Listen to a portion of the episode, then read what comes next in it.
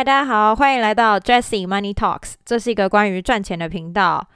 首先呢，今天我想要跟大家分享的是，呃，之前我曾经被朋友，呃，就是受邀朋友邀请我去做为高中生做一个生涯讲座。那也许对很多人来说，这是一个太过基础的讲座，可是我会想要说，呃，也算是我。我当 PM 大概两年，我以前在和硕电子五哥担任 Project Manager 嘛，那而且我大部分做的都是 NPI。那这两年到底 PM 这个工作在做什么？我想我还是可以给初学者或是有考虑要跨行做 PM 的人，完全没有任何一点点经验想要跨行做 PM 的人一些想象。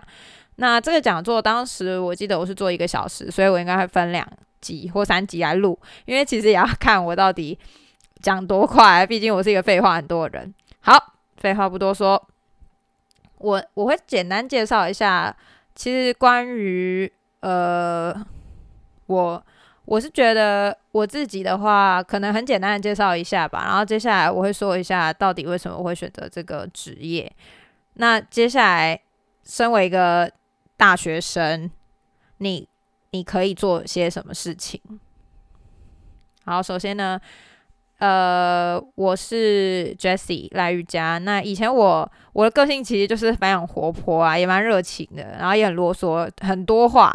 那我兴趣是打羽毛球，还有寻找任何跟钱有关的事情。这也是为什么我这个频道叫做 Money Talks，right？Because I believe money actually talks，因为钱其实会说话的。那当然，你有没有钱？也是谁讲话就比较大声，这是其实是非常现实的一个问题。好，那关于我自己的话，比较专业的部分当然是我我自己是英语演讲会 Toastmaster 里面的会员，所以英语演讲、英文学习，然后呃也有接触一些美股，所以我在研究大概大概一年半吧，投资一年半左右，写写部落格，然后自己也会去思考说，哎。思考一些有关人类的 思维方式啊，因为我会觉得，I can do something, I can do something big and different。也许不用一定要改变世界，但是我还是会想要有一点影响力。所以，那我我要如何有影响力？其实就是有不一样的思维方式。那我的 goal goal setting 是有一天我可以有不被时间绑住的事业，maybe podcast 会是一个。未来吧，谁知道？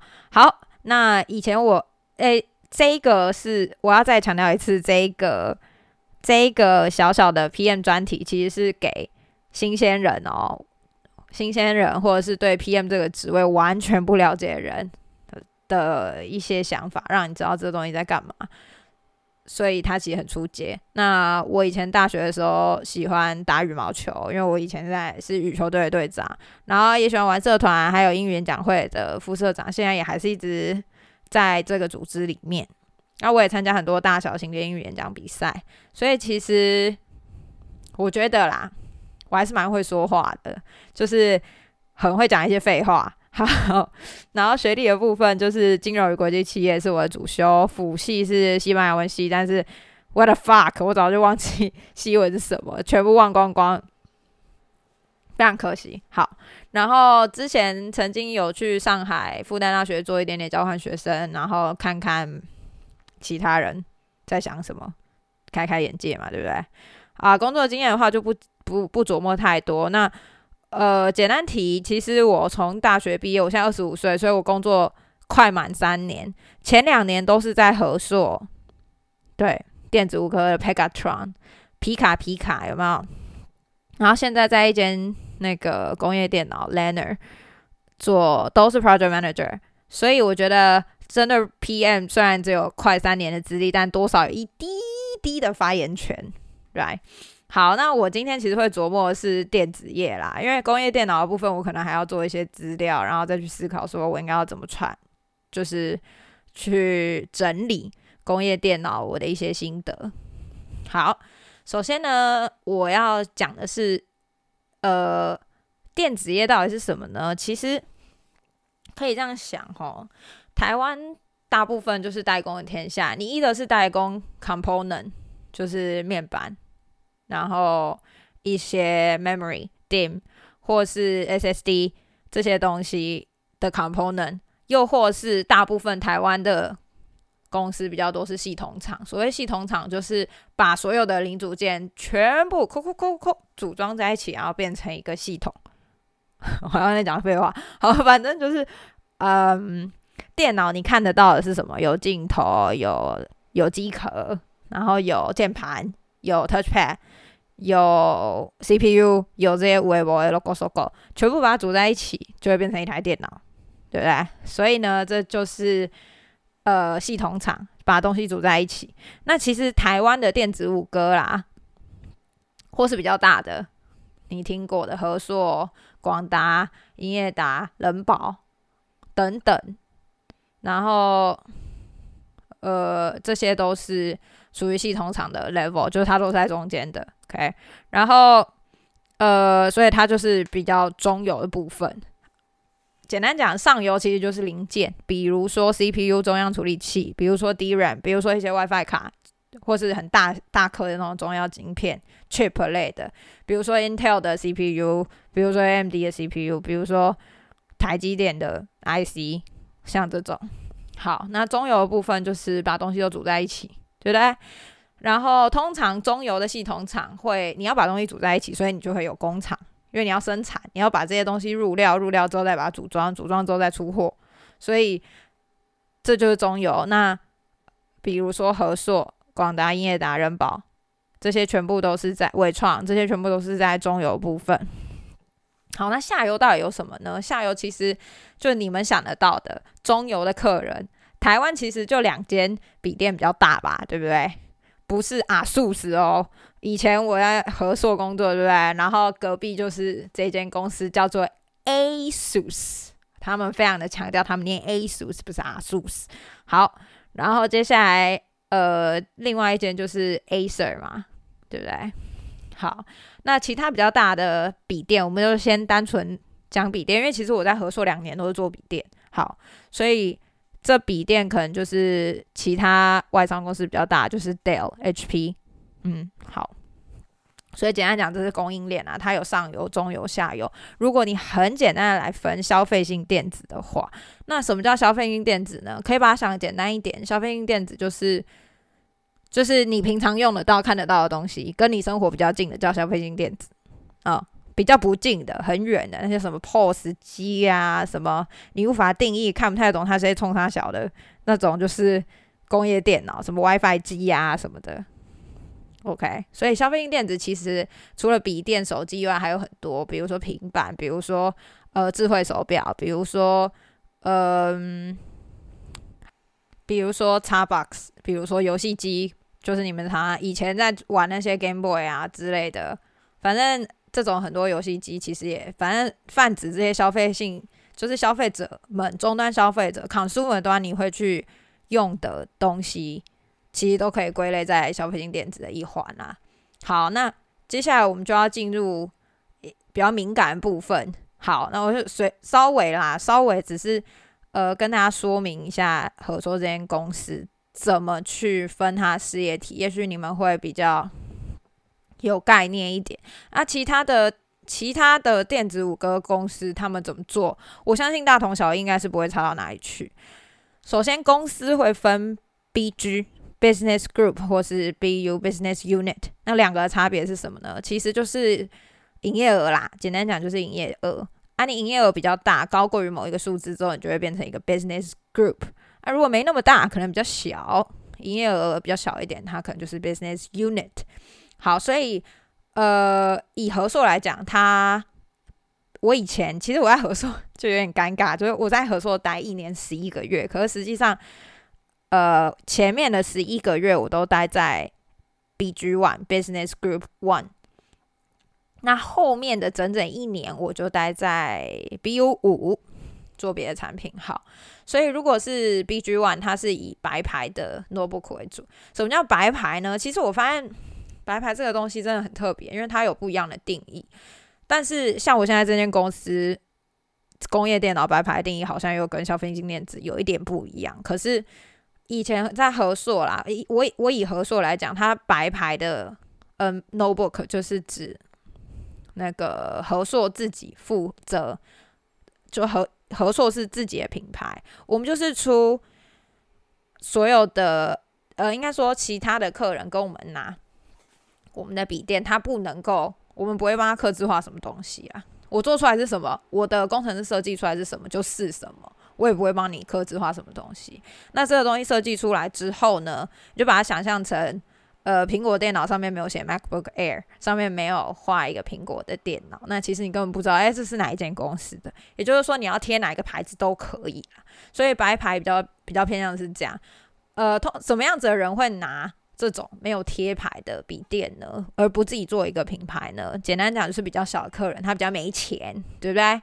可是他可能又会少量去供应一些不一样的公司，他可能就是有一些客人会去拿他们的电脑，那他们也不需要很特别的规格，或是不需要很高规，或者是他们可能真的有很特别的规格，搭配他们的软体有不一样的一些，呃，有不一样的一些。城市有不一样的一些功能，这样子的人比较小的客人，他可能就会选择拿白牌的机器，因为其实像我们大概这这其实想想起来，你就会觉得，哎，啊，其实也蛮便宜，就跟我们买一台笔电，然后我们就有我们的成本跟我们售价。那接下来他们要贴牌，然后灌多少水卖到那个国家，其实他们家的事。就比如说之前我有一个日本客人，那个日本客人他其实就是买我们的。白牌的机器，那买了之后，他们可能就灌水三倍左右去卖给他的终端客人。而且比较特别的是什么？我们可能出了一个白牌机器，然后它可能有一个名字，比如说这个白牌机器，它我们把它取名为呃 Hello Kitty。好，这个叫 Hello Kitty 的白牌机器，我可能卖到美日本，他就贴了他的 A 品牌。然后卖了三倍的价钱，他可能卖到美国，他就贴到贴成 B 品牌，然后卖了三点五倍的价钱。然后他可能卖到英国，我就卖个二点五倍的价钱，就是我的售价乘以二点五倍卖出去。我说终端客人，那他们当然是会根据当地的消费水平来做定价啦。可是我觉得这个东西真的是很特别，是他妈菌真的是差很多，就是有一些客人他真的可以卖到三点五倍。那对我们来讲，我们就赚比较多，因为他其实不会 care 你那些小钱，他不会一直跟你杀价。就是如果是这样子的客人，他反正我的机器买过去，我觉得很便宜，我用三倍在卖，我的客人还是照买，他根本就不知道。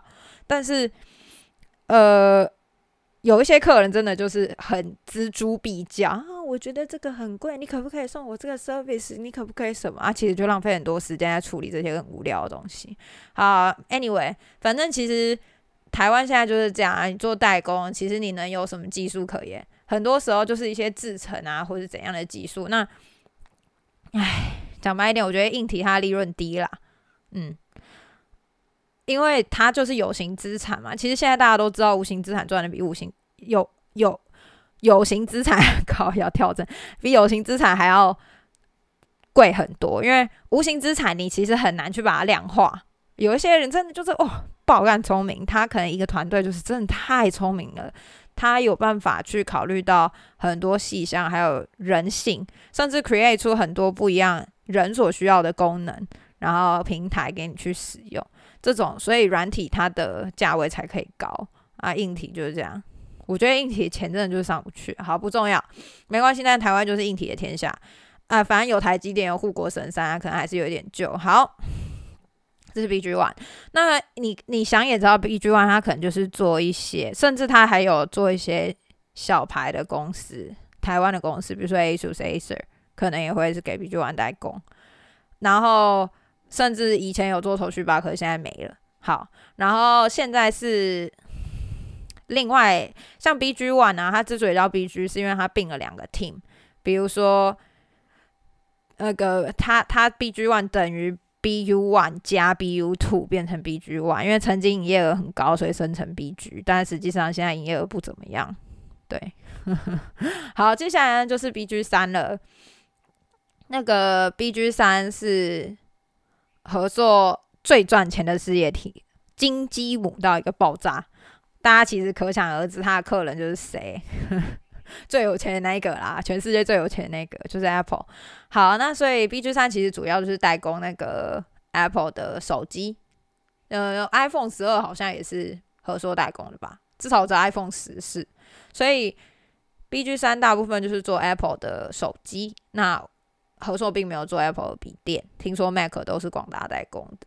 好，不重要。然后，可是 BG 三因为有 Apple 的金鸡母，所以都很。就是听说他们崩的时候领很好啊。之前呢，其实我看到那个新闻也是快吐血。两年前还是一年前，我曾经看到和硕的那个新闻被爆出来说，哦，和硕每个人平均年薪二十个月。我想说，这个真的是我看过最好笑的东西。哪里有二十个月啊，同学？完全。没有，好不好？如果你说上面人到底平均拿多少 bonus，这我真的不知道。可是我觉得，就连 BG 三，你要拿到二十个月，其实都很勉强了耶，真的真的很勉强。可能台和硕，我觉得比较 average，不是碰空的价格，可能就是十七个月吧，十七到二十七到十八，可能比较是平均。那十七可能二十真的是很高了，好不好？唉。好，然后接下来呢，就是这苹果，苹果的手机大部分在 BG 三做。那 BG 三的工厂在上海，上海呃，反正可以做很多。上海那边有很多，也应该是有合作一个大厂，就是专门就是代工 Apple 的。啊，接下来就是 B 五，B 五其实就是我之前曾经待的公司。呃，不是不是，我之前在合硕，然后我就是在第二个 team，我在 BU 五，因为是内部转调，然后到 BU 五去。那有有什么呢？它的产品其实包罗万象啊。呃，就我所知，BU 五其实有很大一部分的那个营业额都是来自于 Microsoft 微软啊。我之前也是做 Microsoft，之前就是做他们那个 Book 微软的 Book 系列的产品。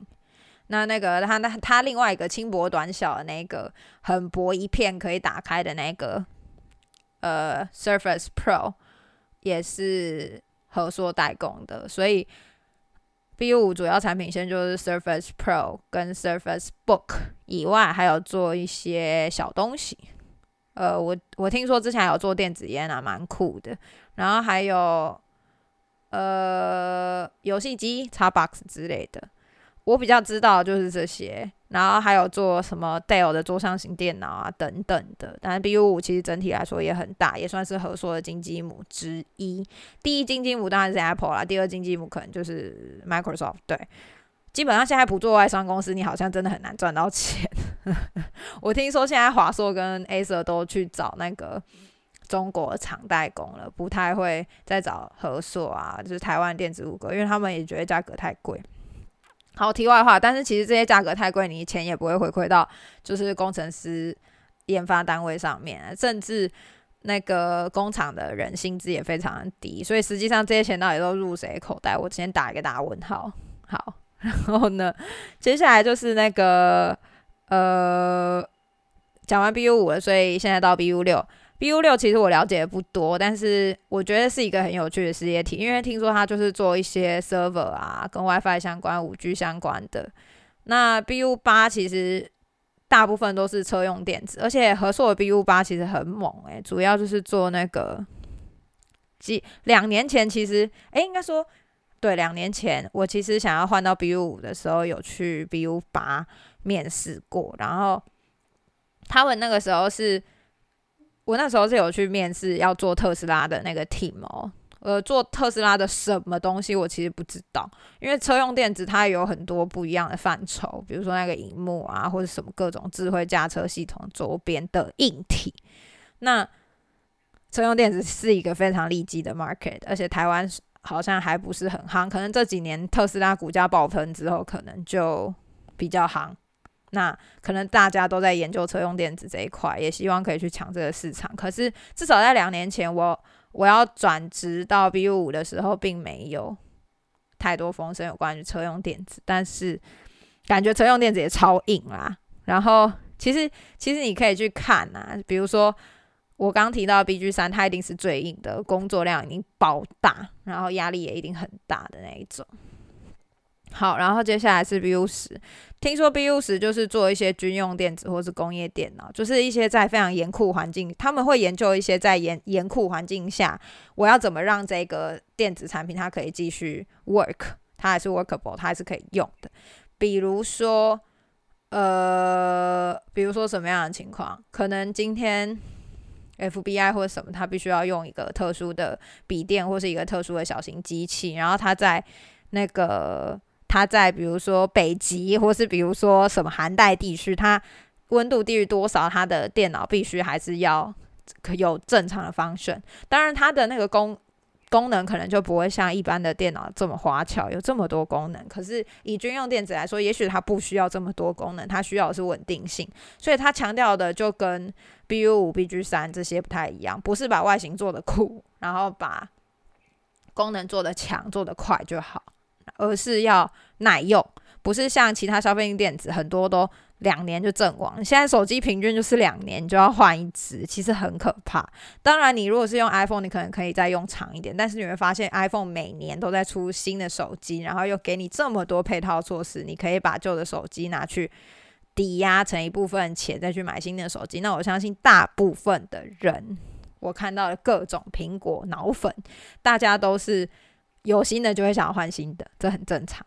所以我觉得苹果再怎么厉害，你们可能也就用个四年吧，也是很很那个了啊。我之前用了其他的手机，比如说三星的啦，或是用 Sony 的，其实都都不到两年，因为阵亡率真的很高啊。其实到第二年底的时候，它就会开始有各种各种毛病出现。好，所以军用电子比较不一样，因为你要想象啊，我买一台机器，或是买我买一台大型的那种放在工厂里面生产，或是军用那种大型的机器，我怎么会希望它用两年就折旧，我就要换一台新的？那是不可能的事情。我宁愿花多一钱多一点钱，然后让它可以用个七年、十年，因为像这种东西，它不需要一直研发新的技术。去应应潮流，因为就是够用就好了，所以强调的东西其实不太一样的。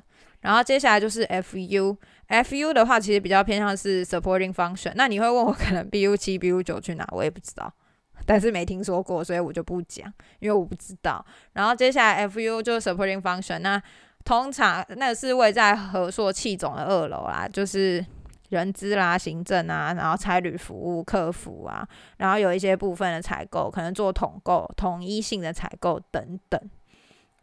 好，那以代工厂来讲，你可能就会有两种方式，其实是最常见的。第一种是 OEM，就是专业代工 （Original Equipment Manufacturer），就是我就是帮你代工，纯代工，不设计任何东西。你跟我说要怎么设计，我就怎么设计，这叫 OEM。什么样子的情况是 OEM 呢？有品牌的状况通常都是 OEM，比如说 Apple、Microsoft、呃 Facebook、Google 这种，通常都会 Tesla 这种都会是以 OEM 的形式，客人开一个规格给我们，然后我们去告诉他我们做不做得到，然后应该怎么做，告诉他一些实际应用面上面的问题。所以这就是以大型的厂来说，通常我们就是做 OEM。如果我们的客人是够大的客人的话，那什么样是 ODM 呢？比如说我刚刚提到的 BG One，它可能就比较是 ODM 的形式，因为就我讲的，它是 White Box 白牌的，也就是说我就是做好一台电脑，然后它也不需要再用脑，它也不需要用 resource，它也不需要养一群工程师，它只要。就是买我的电脑就好，我不用养任何工程师，你来帮我 take care。嗯，所以这种情况就是由代工厂自行去设计这个电脑的壳啊，还有里面的各种呃线路图之类的，然后甚至软体也帮他们管好。当然，那个软体可能就只是用最基本 Windows 的软体，不会搭配什么特殊的东西，然后就出货给他。好。好，那现在就是这一集就先介绍到这边好了，因为其实我发现 A P U 有要讲的东西很多，我可能要分三集来讲，不是分两集。好，一集可能就差不多二十五到三十分钟，谢谢各位的聆听。那今天就是到这边，告诉你消费性电子的产业链，还有呃，以代工厂来讲，他们可能会是怎样去区分他们的事业体，主要是以产品、以客人来区分。OK，谢谢大家的收听喽，我们下一集再见，拜拜。